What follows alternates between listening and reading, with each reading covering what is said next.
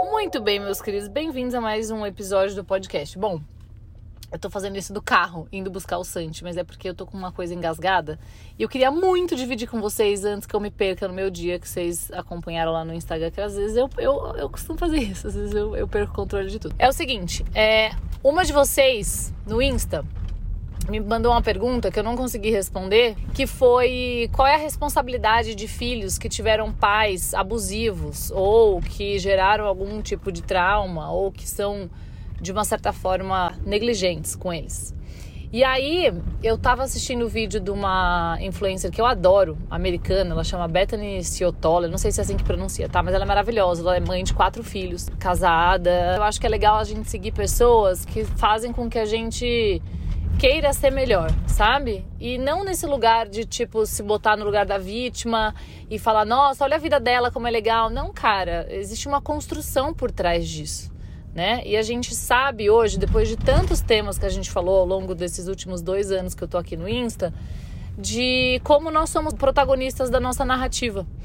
E ela respondeu uma pergunta justamente sobre esse tema. Então fizeram uma pergunta no TikTok dela, é, a partir de um vídeo onde ela tá super carinhosa com os filhos e o marido, perguntando sobre isso, assim, você veio de um ambiente familiar de muita, muito afeto, muito contato físico, por, por isso você é assim hoje? E ela responde o contrário, que ela foi muito negligenciada na vida dela, os pais tiveram ela no colégio, então você pode imaginar qual é a maturidade de uma família que não planejaram uma criança. Já é difícil quando a gente planeja, hein? Pô, a gente, o pessoal aí da FIV, que nem eu, você sabe o quanto você batalhou e mesmo assim é difícil. E mesmo quem não fez FIV, quem desejou muito seus filhos, sabe o quanto é difícil. Imagina você no colégio e uma gravidez surpresa. Então, ela fala isso, ela conta a história dela e quando ela fez 18 anos, a primeira coisa que ela fez foi sair desse ambiente, porque ela sabia que ela poderia ser mais, ela poderia criar uma realidade para ela diferente daquilo. E ela fala exatamente essa frase, ela fala: "Eu sou a protagonista, eu sou responsável pela minha vida e pela minha história". Quando a gente fala sobre essa questão da autorresponsabilidade, é exatamente essa liberdade que ela traz. Então, se você vem do ambiente, é claro, busque ajuda, olhe para tuas feridas, mas saiba que você é livre para criar outra realidade. Se o que você viveu não foi bom para você, se você não gostaria que isso se, se continuasse na tua história, se continuasse na tua narrativa, mude você construa a vida que você quer para você. Isso não só nesse lugar do afeto, né? Em tudo. Se a gente der o exemplo de, sei lá, ah, eu quero muito me alimentar melhor e, cara, ter um corpo onde eu me sinta bem. Isso não é futilidade. Se isso é importante para você, cara, você pode. Você pode acordar 30 minutos antes e fazer 20 minutos de alguma atividade física. Você pode ter o autocontrole de comer aquilo que te faz sentir bem. A gente tem essa noção, a gente tem tanta ferramenta hoje em dia onde a gente pode aprender, né? A gente tem cursos na palma da nossa mão, coisa que é uma realidade muito diferente de antigamente. E mesmo assim a galera tava correndo atrás. Então, o que eu queria falar hoje nesse episódio é justamente, justamente sobre isso como nós temos essa capacidade de mudar a nossa realidade e criar a vida que a gente sempre sonhou. Ai, mas a minha realidade é muito diferente, eu sofri muito, eu tenho crenças. Então é sua responsabilidade ir atrás de tratamento para isso. De buscar ajuda, de buscar um auxílio, de estudar. A psicoeducação hoje é muito disponível. Para mim, é, é, surreal como as pessoas não estudam sobre elas mesmas. Se a gente tem esse, essa coisa do esquema cognitivo, onde isso é validado cientificamente, então a gente tem fatos.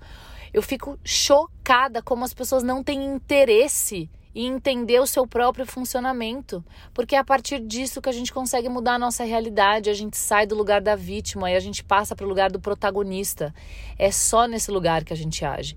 Eu sei que a gente já falou bastante sobre isso, mas eu vejo como as perguntas elas voltam na quarta série como se fosse a quarta série as mesmas dúvidas. Porque a gente não tá prestando atenção, a gente tá ouvindo, a gente tá consumindo esse conteúdo, mas a gente não tá prestando atenção e a gente não tá colocando isso em prática.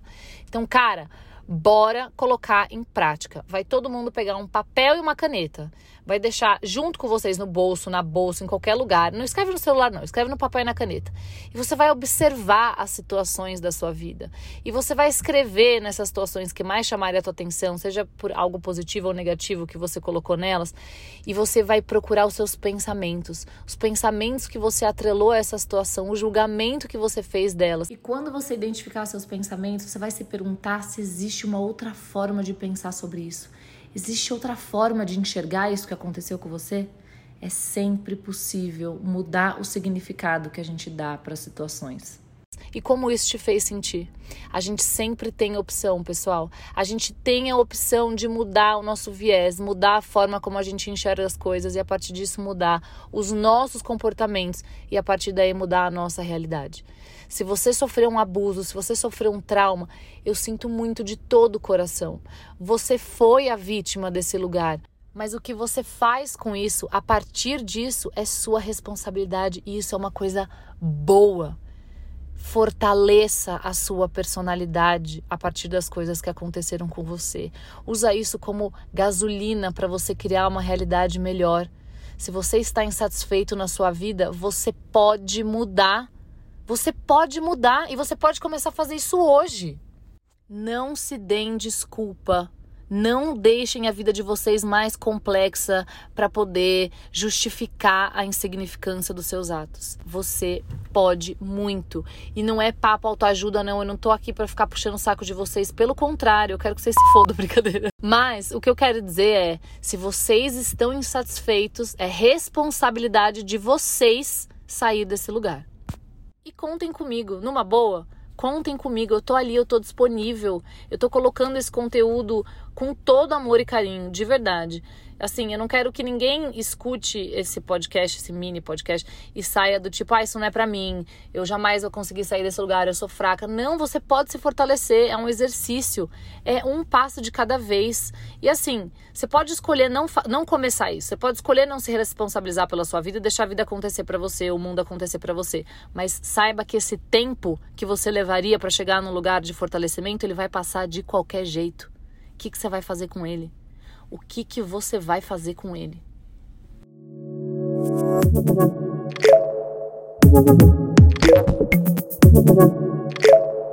Thank you.